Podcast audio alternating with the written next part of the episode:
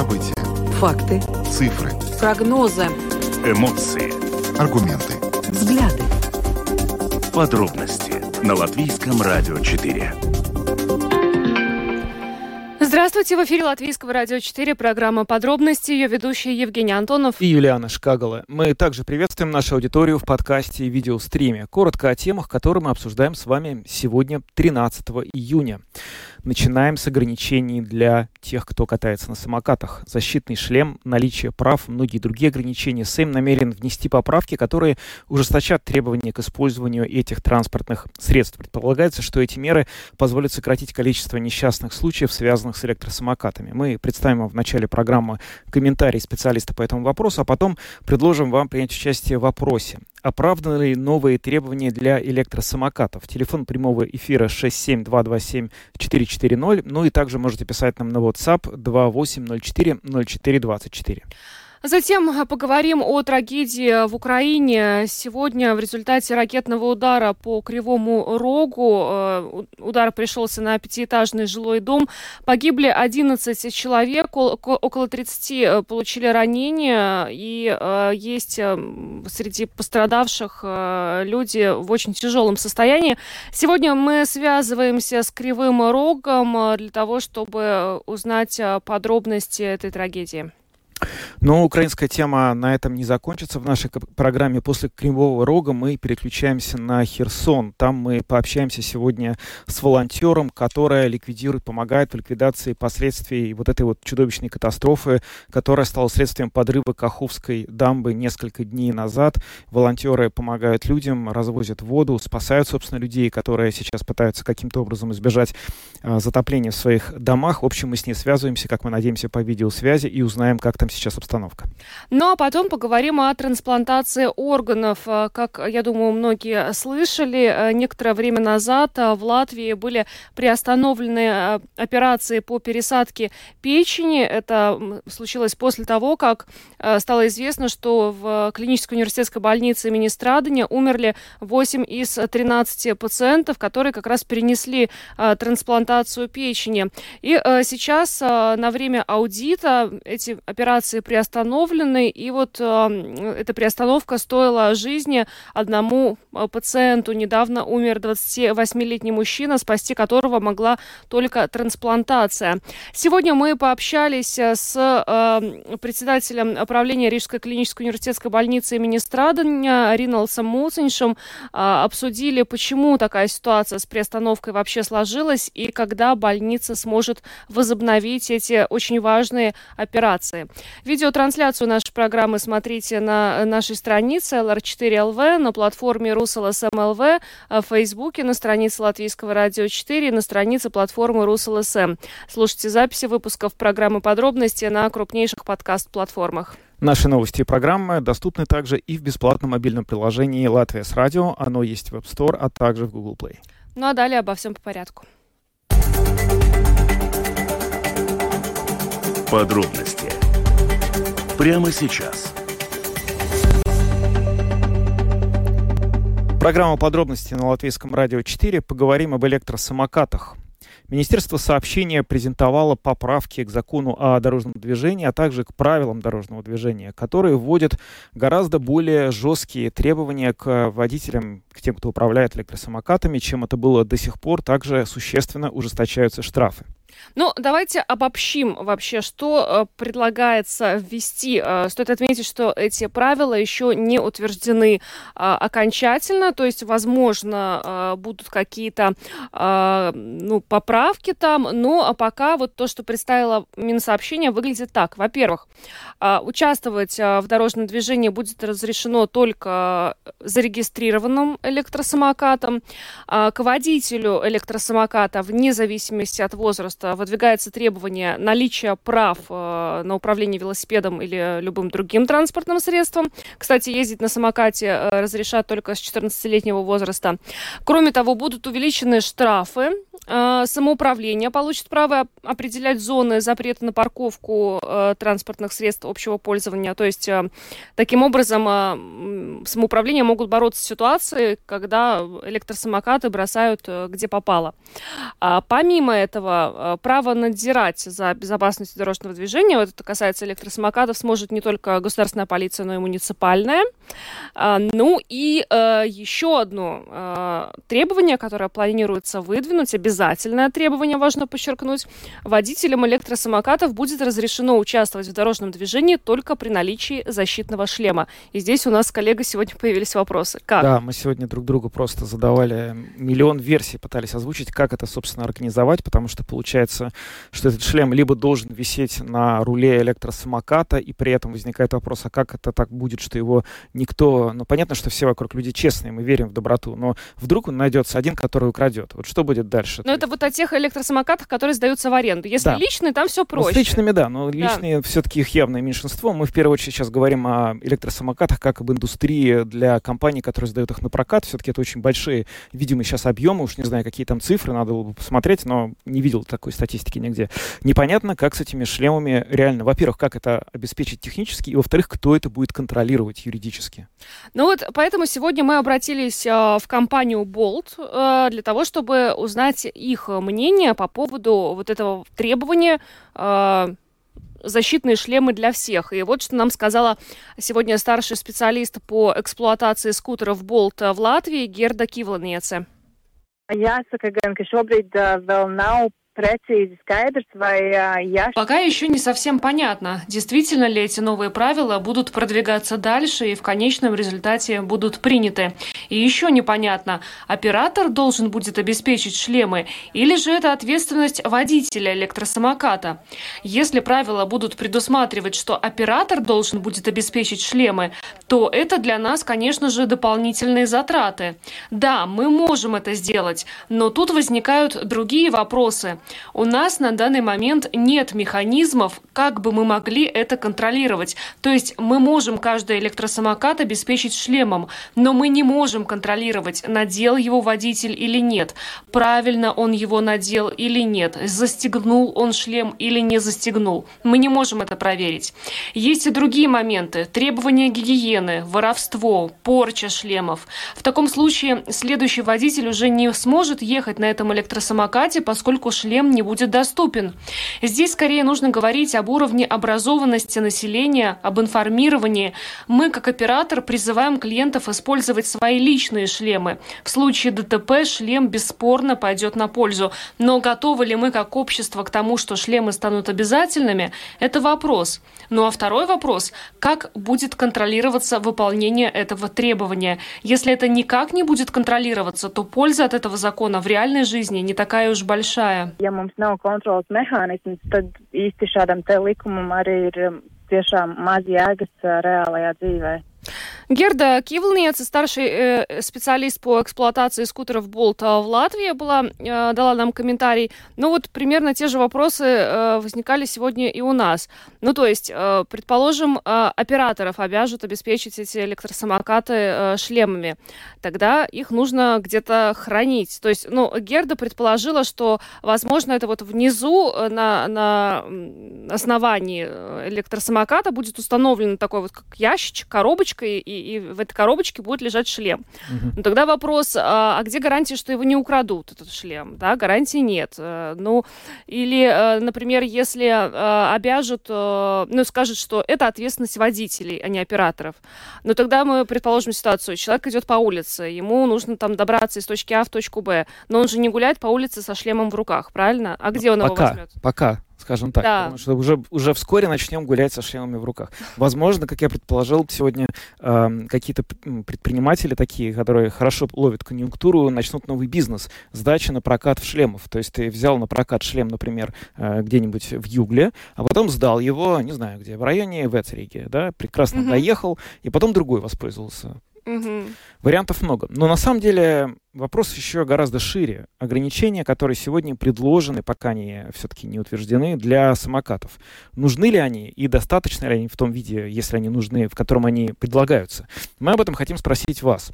Вопрос для нашего интерактива сегодня звучит так. Оправданы ли, а, оправданы ли новые требования для электросамокатов? Телефон 67227-440. И также у нас есть WhatsApp 2804-0424. Мы ждем ваших звонков в студию. Есть уже первый звонок, мы его принимаем. Здравствуйте. Добрый день. Добрый. Э, Как сказал мой сын, ура, наконец-то. Потому что неделю назад мы ехали в машине, он говорит, ну почему без шлемов они ездят? Это во-первых. Насчет шлемов. Э, Как пин-код вводится, чтобы э, самокат ты взял в аренду, так и может быть срабатывать магнит на коробке, где у тебя будет шлем храниться. Это один вариант. Второй вариант. В целях гигиены и прочее, но если ты потенциально используешь самокат, ну, естественно, ты возьмешь с собой шлем, который, кстати, не такой уж и большой. Это по поводу самоката. Насчет правил. Обязательная вещь, когда-то мотоциклы, и, по-моему, даже пытались э, при той власти э, мопеды э, поставить на учет, э, чтобы водитель был, как говорится, с правами. Сейчас дошло до велосипедов, до самокатов, естественно, автоматически, ну просто логично, да? Вот. Единственное, что бесит страшно, и при любой аварии, это два момента. Первый. Я как-то видел, э, ехал самокат э, с сиденьем. Ну, то есть э, точка, как говорится, центр тяжести смещается вниз, при аварии меньше последствий. Ну, вы согласны, правильно? Ну, я не могу оценить, но может быть так, да. Мгм. Но по физике это именно так, поверьте мне. Возможно. Вот. И, вта- и второй момент, когда едут двое, ну, у самокатчиков, мне кажется, давно уже разработано, и, может быть, даже это применяется ограничение по весу на самокате. Но бардак, когда едут двое. Если бы был цирк у нас уже запущен, ну, наверняка работники цирка сделали бы пародию на это дело. В пятером проехались бы на самокате. Так что я лично очень даже за это. Мало того, что 20-летний сын сообразил, что безопасность прежде всего. Ну и, как говорится, если самокатчик сбивает пешехода, это ужасно, но хотя бы он в каске не разобьет себе голову до такой степени, что попадет в нашу любимую трау- травматологию надолго. Мгм. Спасибо Спасибо вам. большое, что выяснили. Вам спасибо, Спасибо. большое за звонок. Вот, кстати, с магнитами, э, на самом деле, слушатель немножко прояснил, да, то есть э, может быть какой-то магнит, который, при помощи которого вот открывается и закрывается этот ящик, где лежит шлем. Но ящики же они на самокатах не ставятся. Они ставятся на больших таких типа как мопедах, как скутерах, да? Там это можно сделать. Нет, вот в, э, в компании Bolt мне сегодня сказали, что они могут А, и могут. на самокате, Хорошо. да. Но это немножко утяжелит конструкцию, но возможно это решение. Здравствуйте, говорите, пожалуйста. А, Добрый вечер. Добрый. Вот в дополнение к тому, что я только что услышал от своего коллеги-радиослушателя, Мгм. ну так в шутку от коллеги, а, еще видеокамеры снабдить, а, датчиком м, э, ну таким резервным, чтобы если не срабатывает основная система какой-нибудь там, скажем, от ГЛОНАССа, да, ну чтобы для надежности. Ну и так далее. Дальше, как вот по анекдоту из Яралаша, да, о батарейке для переноски в двух чемоданах. Это о часах наручных. Ну, всему есть предел. Что касается двое на самокате и, допустим, детектирования по весу, ну, эти двое – это обычно дети. И их вес меньше, чем вес одного взрослого.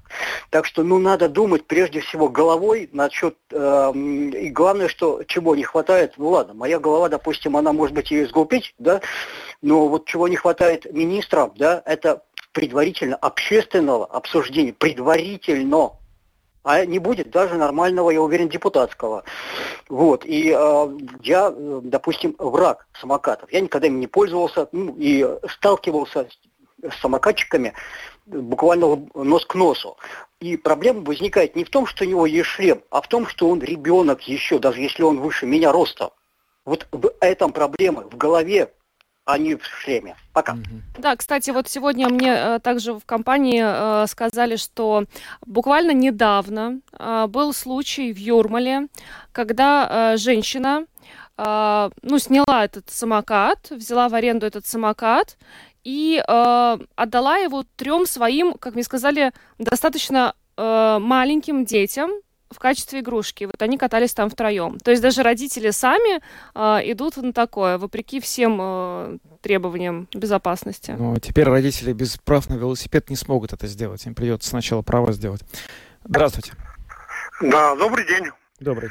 вот плюс э, добавление к предыдущим. Значит, во-первых, э, нужен звуковой сигнал. И на самокатах, и на велосипедах. Который что делает? Всегда? Звуковой сигнал предупреждает впереди идущего о том, что за спиной у него готовится обгон. Ага, Что сейчас из-за спины у тебя выскочит э, или велосипедист, или мопедист. да. Да, это безопасность, это прямая, вот непосредственная безопасность э, пешехода. Во-первых, ну, прежде всего, конечно, да.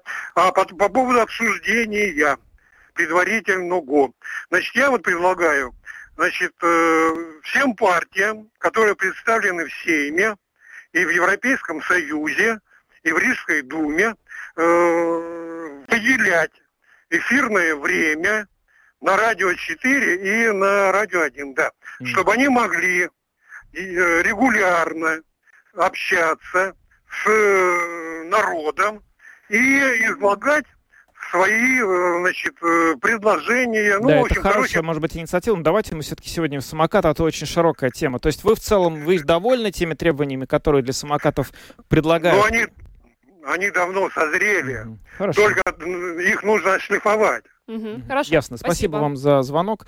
Ну, в общем, э, понятно. Да. Здравствуйте. Алло, здравствуйте. Мгм. Это, ну, я скажу по самокаты так, конечно. Надо, как раньше, внедрять. Вот я сам права выдавал в школе с 14 лет. И, сейчас можно в школе это делать, культуру улучшить. Шлемы, конечно, вот не получится со шлемами.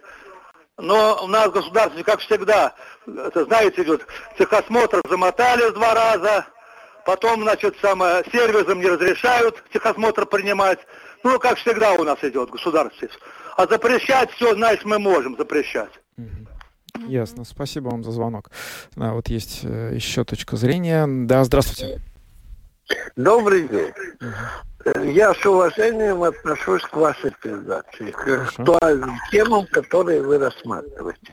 Но дело в этом совести людей. Если ты хочешь погибнуть, то едь на самокате. Если ты хочешь остаться живым, иди на улицу прямо, ни влево, ни вправо. Ну, все не настолько трагично, я вас уверяю. Спасибо Да, за нет, звонок. но есть но, люди, общем, которые да. вполне адекватно Да, во-первых, да, ну то есть э, то, что ты садишься, становишься на самокат, не означает, э, что ты получишь увечья, иначе бы эти самокаты давным-давно запретили. Большинство людей, абсолютно, я уверен, что большинство поездок завершается благополучно. Сегодня, правда, во время вот этой пресс-конференции была озвучена очень пугающая статистика, Да. что растет количество несчастных случаев с самокатами, и действительно это в частности связано с тем, что нередко самокатами управляют в нетрезвом состоянии, что приводит к тому, что люди просто ну, разбиваются на этих самокатах, да? Да, есть даже погибшие. Вот, Мгм. вот вообще за прошлый год, э, получается, э, ну, период э, 22-23 год э, пострадали м, э, 400 водителей электросамокатов. И в целом э, вот с января по май этого года были получены и серьезные травмы. Э, В прошлом году один э, водитель электросамоката погиб, да, то Мгм. есть травмы бывают очень тяжелые. Кстати, э, наша травматологическая больница не раз об этом говорила. Да, мы даже об этом не раз в своих передачах сообщали. Есть еще один звонок. Здравствуйте. Здрасте. Добрый день. Запретить самокатам ездить по тротуарам, где пешеходы ходят. Это самое-самое главное. Спасибо. Подождите, пожал- пожалуйста, подождите, не кладите трубку. А где же им тогда передвигаться? Вот просто, ну, вопрос открытым остается все равно. У нас велодорожки, к сожалению, есть не везде. Вот, вот по проезжей части передвигаться, наверное, водители не будут рады. Вот как бы вы решили этот вопрос? У нас уже отключился, очевидно, А, слушатель, ну жаль. а, хотя не бросил трубку. А, Здравствуйте. Говорите, Добрый пожалуйста. день. Добрый. Э, Я хочу поддержать предыдущего выступающего, что запретить э, самокатам ездить по тротуарам. Но опять-таки это вопрос уже к инфраструктуре. То есть нужно сделать какие-то разделения, потому что, честно говоря, мне кажется, здесь больше э, обдраудаеты, эм, Ну, под э, угрозой пешеходы. находятся пешеходы, Под да. угрозой, да. И со звон... э, с с, со звуком, потому что уже сейчас даже в электрических машинах запретили делать их бесшумными и делают искусственный звук. Я сама катаюсь на электрической машине, ешь, использую, вернее, и э, мне казалось, что она должна быть тише, но мне объяснили, что она тише не может быть по закону, потому что она должна издавать какой-то звук, чтобы люди слышали, что машина едет. То же самое с самокатами. Как сказала моя подружка, она юмористка, она говорит, Стругацким даже не снилось, когда, извините, черти выносятся у тебя из-за спины, и ты просто шарахаешься. Это mm. уже эмоции иногда хочется врезать сумкой.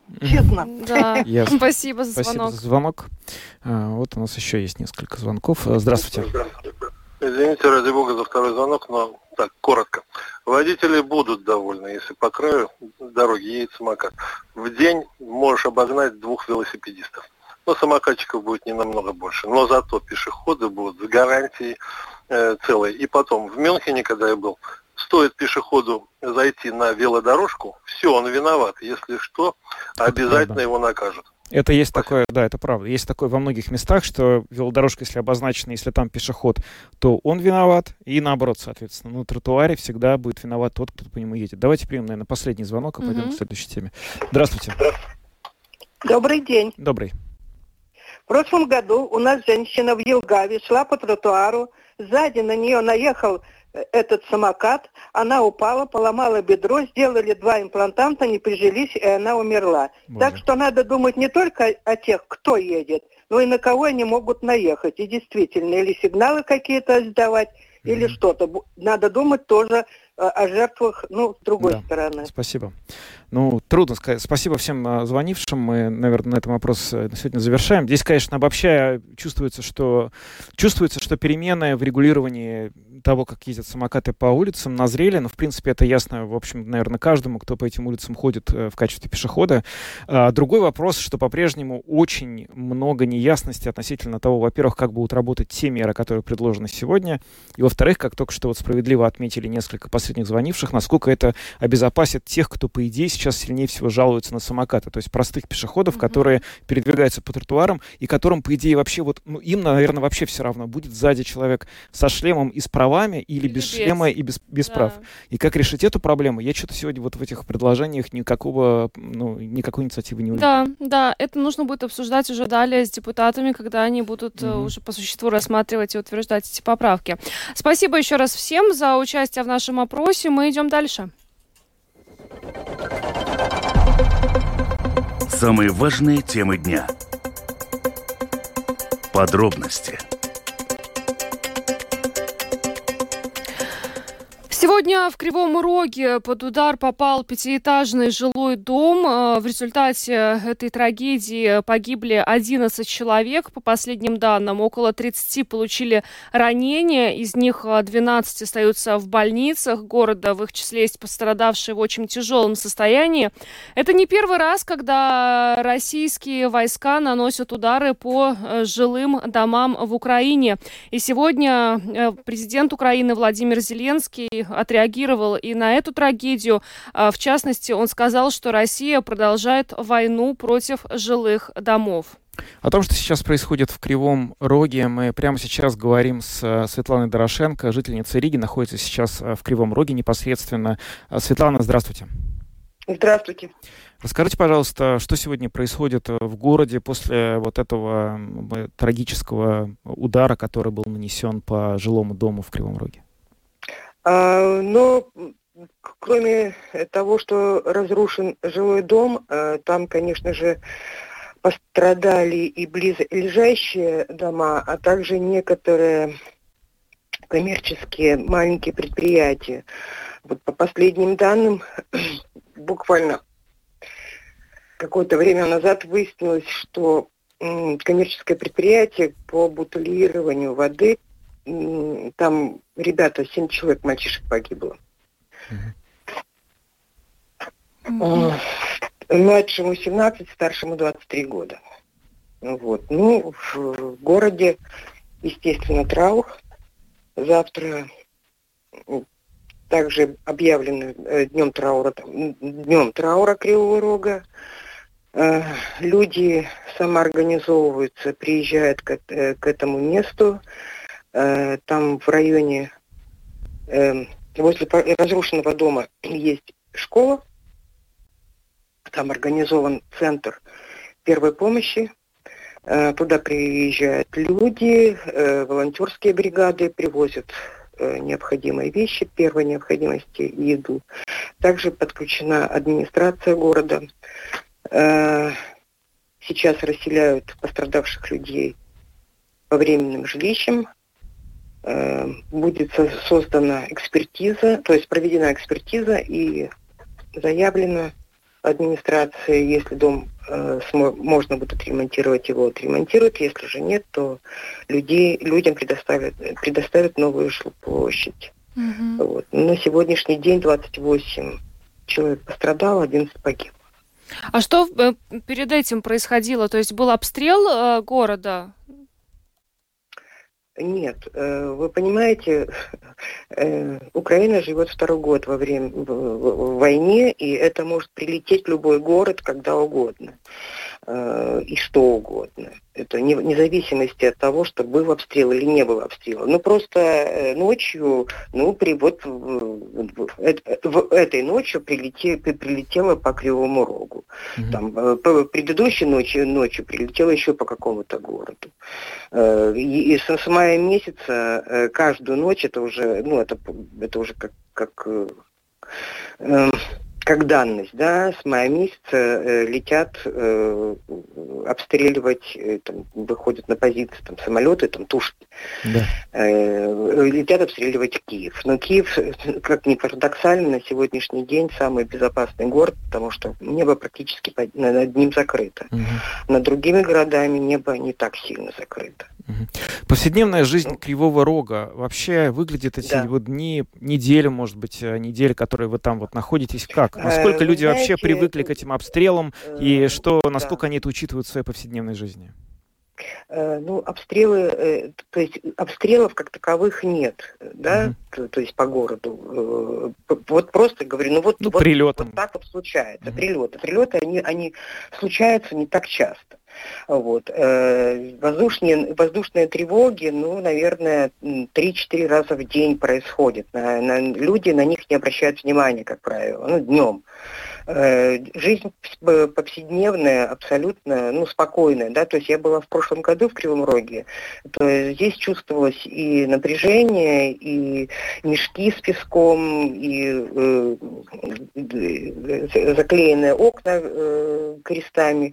Вот сейчас этого ничего нет. Э, я, наоборот, удивилась, что город жив, живет, и он очень чистый, как-то, вот, вот он просто какой-то какой атмосферно чистый, чистый, как будто бы вычистили э, его после начала войны.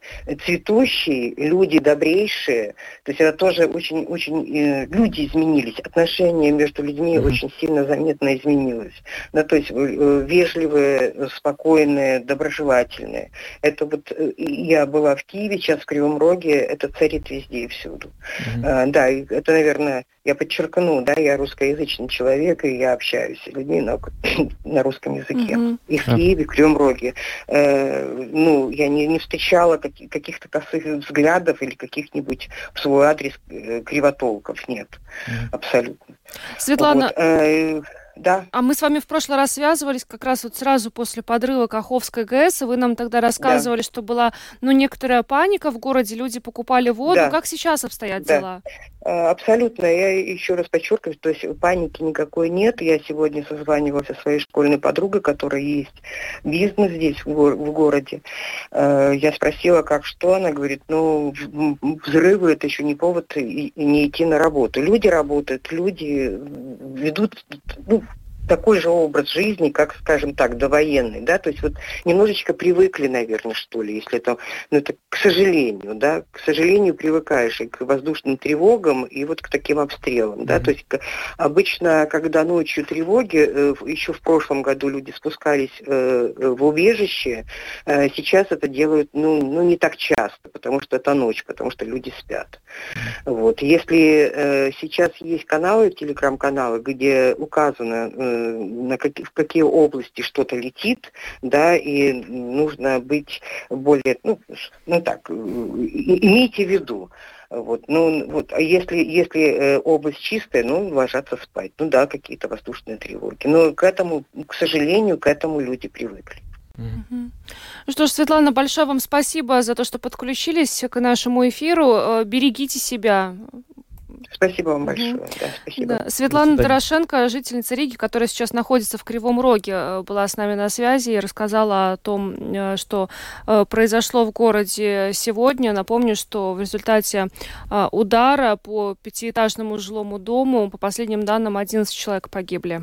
На самом деле, конечно, сегодня очень многие эксперты, журналисты обращают внимание на какой-то такой невероятный цинизм этой ситуации, потому что буквально вчера, вчера в России отмечали 12 июня, День независимости, независимости, и широко разошлось видео, где Путин с бокалом в руках говорит, что вот удивляясь, почему же Украина продолжает наносить удары по жилой инфраструктуре, зачем они это делают.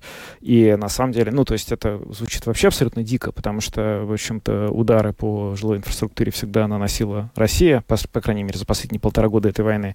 И вот тут буквально на следующий день мы видим вот этот вот прилет по Кривому Рогу. Но это, я не знаю, это какой-то просто, ну, даже комментариев нет.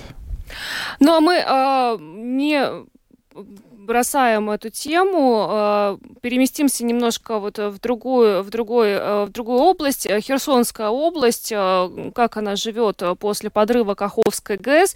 Сообщается, что вода там понемногу спадает. Вот в частности, за прошедшую ночь уровень воды снизился на 27 сантиметров. По последним данным, на правом берегу подтопленными остаются более трех с половиной тысяч домов в 31 населенном пункте пункте. И, э, кроме того, известно, что есть, к сожалению, погибшие. Э, на сегодняшний день известно о 10 погибших на контролируемом украинскими властями берегу Днепра и о 17 погибших на оккупированном России. И 42 э, человека сейчас считаются пропавшими без вести. Ну и вот продолжают также обсуждать последствия подрыва Каховской ГЭС, в частности, экологические последствия. И вот сегодня Сегодня также сообщается, что в зоне потопления после прорыва плотины Каховской ГЭС экологи обнаружили э, холерную палочку. И э, также вообще в воду попало много опасных веществ, которые могут вызвать вспышки э, кишечных инфекций, гепатита, ботулизма, холеры и даже сибирской язвы. Об этом сообщает BBC со ссылкой на экологов, которые э, как раз вот э, занимаются исследованием этого вопроса. Поэтому, ну, еще э, через какое-то время, я думаю, что мы со специалистами будем уже конкретно говорить о том, какие экологические последствия э, мы имеем после э, вот этого подрыва плотины Каховской ГЭС. Вот у нас сейчас, к сожалению, нет связи с Херсоном. Э, наш э, спикер, волонтер общественной организации «А что сделал ты?», она пытается к нам присоединиться, но вот, э, видимо, она попала вне зоны действия сети. Мы не можем до нее дозвониться. Попробуем это сделать через несколько минут. А пока предлагаем вам э, поговорить немножко о другой теме. Да, вернемся в Латвию. Латвийское радио 4. Подробности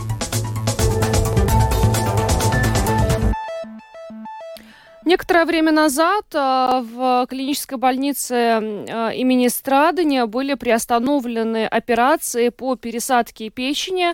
А, приостановили операции из-за того, что по статистике умерли 8 из 13 пациентов, которые перенесли трансплантацию печени. Сейчас инспекция здравоохранения проводит оценку этих операций. Но проблема заключается в том, что операции приостановлены, но пациенты которым необходима трансплантация, они есть. И вот, как сообщил э, портал ЛСМ, э, из-за того, что операции приостановлены, ну вот это, это стало, стоило жизни одному больному. Недавно умер 28-летний мужчина, спасти которого могла э, только трансплантация. И врачи до последнего боролись за то, чтобы успеть перевести его в соседнюю Литву, в Каунас, сделать операцию там, но к сожалению, э, не получилось этого сделать. Проблему нужно решать, и вот как, э, почему вообще возникла такая ситуация, что какое-то время не проводятся эти операции, и когда они могут возобновиться?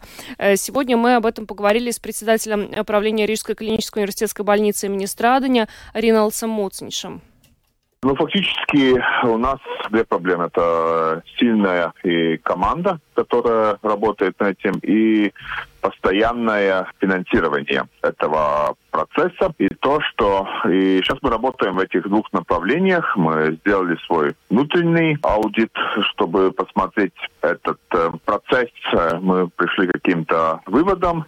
Мы работаем над этими обоими вопросами. Это укрепление команды, мы обучаем, мы укрепляем, потому что, чтобы делать трансплантации, нужны сильные команды, которые работают ну, в режиме 24-7. Это фактически круглосуточно. И нам есть план сейчас, и это, если процесс укрепления и обучения нам будет успешный, тогда во второй половине года, ну, ближе к концу года, мы э, рассматриваем возможность э, возобновить э, трансплантацию. Для того, чтобы больница могла возобновить, инспекция здравоохранения должна завершить свою оценку вот тех операций, которые были не совсем удачными? Ну, это тоже будет один из источников информации, но мы, конечно, и свои выводы делаем, и работаем и с министерством для привлечения финансовых ресурсов, и работаем над э, обучением наших специалистов. Например, э, этой, этой весной около 30 наших специалистов были в Барселоне, где опять проходили обучения. Но вот что до тех пор, пока больница страдания э, не возобновит эти операции, что делать? Потому что вот есть конкретные уже случаи, да, когда пациент э, могли спасти, но вот, к сожалению, эта операция не состоялась. Я так понимаю, что есть некая форма С2. Вот вы можете рассказать, насколько она, что это за форма и насколько она вообще хорошо или нехорошо работает? Ну, это форма С2. S2 это которая позволяет получать плановые услуги в других странах Европейского Союза. И, конечно, ну, мы можем э, рассмотреть и для пациентов получение э, этой формы, это тогда э, уже Национальная служба здравоохранения уже организует оплату за услуги в других странах. Но С2 форма, чтобы ее получить, нужен консилиум врачей, да? А это вообще сложная процедура или нет? Вот как практика показывает? Не, ну консилиум, консилиум э, врачей это не сложная процедура, это ну от, от каждого случая зависит, сколько сложный, сколько сложный э, случай с точки зрения медицины. Но э, надо иметь, что трансплантация, ну это такой очень сложный процесс, потому что пациенту нужен не только нужен только пациент, нужен и донор. И нужно, чтобы у донора и у пациента совпадало множество критериев. Орган, чтобы организм не отталкивал э, полученный орган. И потому э, ну, такие возможности получения это трансплантации в других странах, э, они сложны, потому что пациенту нужно ждать поблизости, потому что орган нужно трансплантировать в течение его находки 24 ага. часа. Значит, пациент должен какое-то время жить. И это осложняет э, ну, получение. Но это теоретически возможно, но это очень сложный процесс. Но потому мы хотим быстрее возобновить и прийти к решению в нашей стране, потому что мы видим потенциал, и мы работаем над этим, чтобы ну, качественно улучшится. Если мы сделаем все на основании наших планов, это обучение, финансовая поддержка и стабильные команды трансплантологов, тогда мы в второй половине ну, ближе к концу года можем возобновить. Но это мы еще находимся на пути, и у нас есть план, и мы работаем над этим. Господин Муцинич, с финансовой поддержкой не будет проблем? Потому что, ну, мы знаем, в какой ситуации сейчас отрасль здравоохранения у нас в Латвии вообще.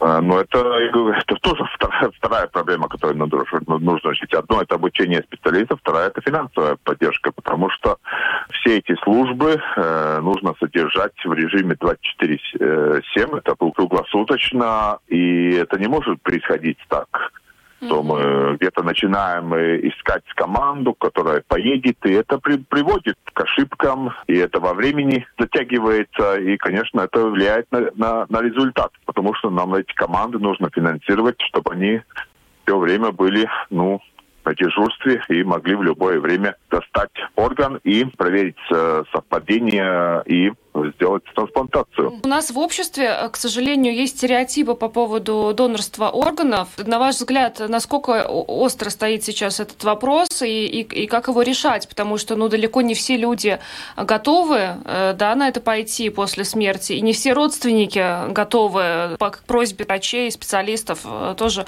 э, пожертвовать органы своих умерших близких. Ну, это работа, с которой мы, мы, мы работаем. Это, во-первых, каждому есть возможность возможность э, в государственных регистрах э, зарегистрировать свою волю, позволяет или не позволяет. Ну, к сожалению, это мало сделано. И, конечно, и, и мы работаем с родственниками пациентов. И главное, что у родственников не должно быть своего мнения. Они должны объявить о воле ушедшего, uh-huh. с которого мы берем. И это иногда путается, потому что родственники начинают свое мнение высказывать э, об этом. Но это надо работать с обществом, это тоже ну, вопрос ресурсов, это компании, это прозрачности и убеждать, что, ну да, к сожалению, произошло, произошло ну, ужасная потеря, пациент э, скончался, но он может э, дать жизнь другим людям и другим пациентам, которые ну, будут благодаря ему жить, что это благое угу. дело.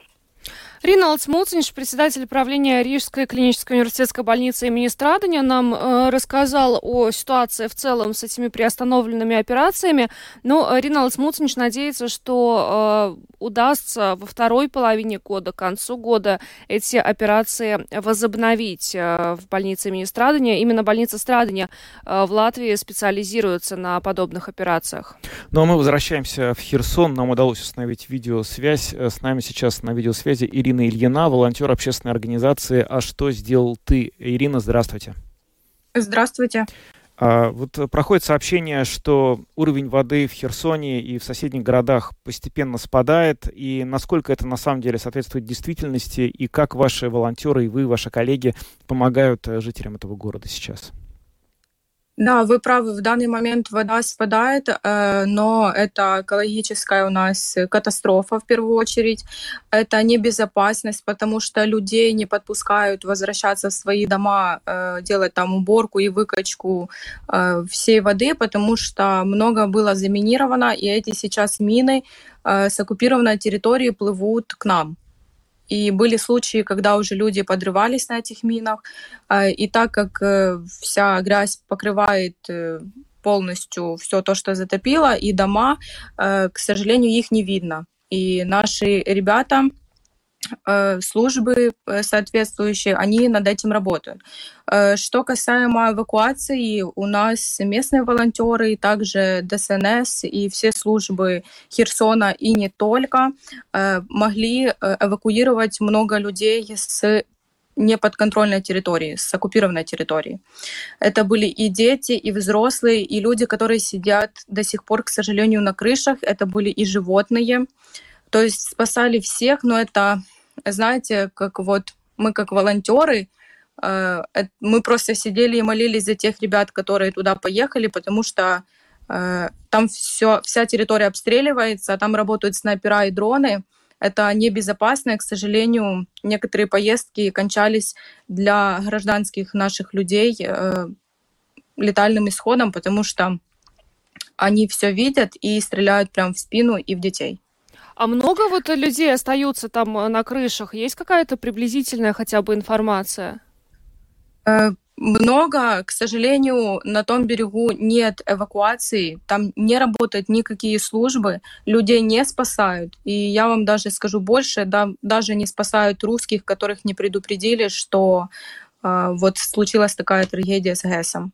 Военных вы имеете в виду, да? Они, они своих не спасают, да, оставили там. Конечно, оставили. Э, к сожалению, какая катастрофа еще, это все лежачие люди, маломобильные, которые там непосредственно неподвижны. Э, проходит информация от местных жителей с того берега, что эти местные как бы все плавают просто трупы по всей территории. Люди себя привязывали к деревьям, чтобы их не снесло течение, потому что течение менялось не то чтобы каждый день, оно менялось каждый час. И каждые пять минут. И, к сожалению, люди даже так привязаны к деревьям остались мертвы.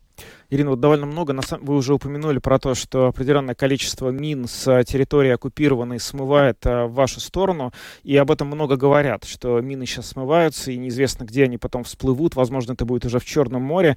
А насколько, как это вообще выглядит? Вот сейчас а, можно физически глазами наблюдать, что плывут вот мины в потоке воды, как-то разглядеть их, или ты уже потом их только увидишь, когда они взрываются? Э, сейчас в данный момент, ну, то есть для этого есть специальные службы, которые работают. Это как э, разминирование, да, проводят наши э, саперы. А, смотрите, то есть когда они плывут, их еще можно увидеть, а когда вода спадает, то есть это все покрывается грязью, и то есть их не видно. То есть они могут быть и в подвалах, и на кровати, потому что дом затопило полностью под крышей. То есть, ну, они могут угу. просто либо где быть. Угу. И пока не осмотрят дом, пока не осмотрят территорию местных жителей, которые там проживали, чтобы там забрать какие-то вещи или начать уборку, к сожалению, туда не пускают. Угу. Ирина, сегодня также появилось сообщение, что э, холерная палочка обнаружена в зоне потопления. И вообще сообщалось о том, что э, много опасных э, веществ попало в воду после э, подрыва э, Каховской ГЭС, и эти э, инфекции могут, эти, эти вещества могут вызвать э, вспышки опасных инфекций. Вот что об этом сейчас говорят, насколько это усложняет э, работу волонтеров, учитывая, что ну, эта вода просто опасна для здоровья? не употребляем воду, нам э, много помощи привезли из других городов, волонтеры, э, обычные люди, организации и фонды. У нас сейчас достаточно много воды на штабе, это просто тоннами, и по всему Херсону, и мы обеспечиваем этих людей именно питьевой водой, и чтобы они могли приготовить кушать, обеспечиваем, в принципе, всем, чем нужно. Э, помощь поступает, э, все, все просто невероятно откликнулись на это горе, и в данный момент э, мы уже обеспечили больше 300 семей mm-hmm. вот за эти три дня. Э, Ирина, что говорят специалисты? Известен ли какой-то срок, когда должна, по идее, вода полностью спасть, уже спать до уровня, да, дойти до уровня, когда по городу можно будет безопасно перемещаться, так как это было, скажем, до наводнения? Э, я вам скажу, что безопасно перемещаться у нас вообще нереально в городе, потому что когда проводилась эвакуация, это э, где были репортеры, журналисты из разных стран, и нас обстреливали, когда выгружали людей, нас обстреливали полностью, просматривая с дрона, с артиллерии. То есть про безопасность сейчас в данный момент вообще нельзя говорить. У нас не затопило полностью город, у нас есть районы, которые были подтоплены полностью. Э, и в данный момент сегодня вот я непосредственно объездила, вода полностью почти ушла, и можно уже перемещаться на машине, а не на лодках. Mm-hmm. Но на левый берег, естественно, на оккупированную территорию заходят только на лодках, потому что Днепр. Mm-hmm. Ирина, большое вам спасибо за то, что э, нашли время подключиться к нашему эфиру. Э, спасибо вам и берегите себя. Будем надеяться, что э, ну, скоро ситуация в городе нормализуется. Ирина Ильина, волонтер общественной организации «А что сделал ты?» была с нами на видеосвязи прямо вот непосредственно с места, где ну вот развернулись все эти события после подрыва Каховской ГЭС. Да, ну в общем история, которая произошла, то, что сейчас происходит в Херсоне, в других городах после того, как дамба Каховской ГЭС была взорвана. Она на этой трагедии, к сожалению, хотя трагедия уже произошла, на самом деле очень большая, она на этом, увы, не заканчивается, потому что только после того, когда вода сойдет, э, станет понятен масштаб разрушений, разрушений домов, разрушений инфраструктуры, количество этих мин, мин которые смыто. И, собственно говоря, в общем, э, возможно, будет что-то известно о том, размыты ли места, где были захоронения домашних животных, которые были заражены какими-то вирусами. В общем, к сожалению, последствия, не хочется о них сейчас думать, но они могут быть довольно серьезными, и это означает, что к этой теме мы еще неоднократно вернемся в нашей программе. На этом а, сегодня эфир завершаем. С вами были Евгений Антонов, Юлиана Шкагала, звукооператор Уна Гулба, видеооператор Роман Жуков. Хорошего вечера и до завтра. До свидания.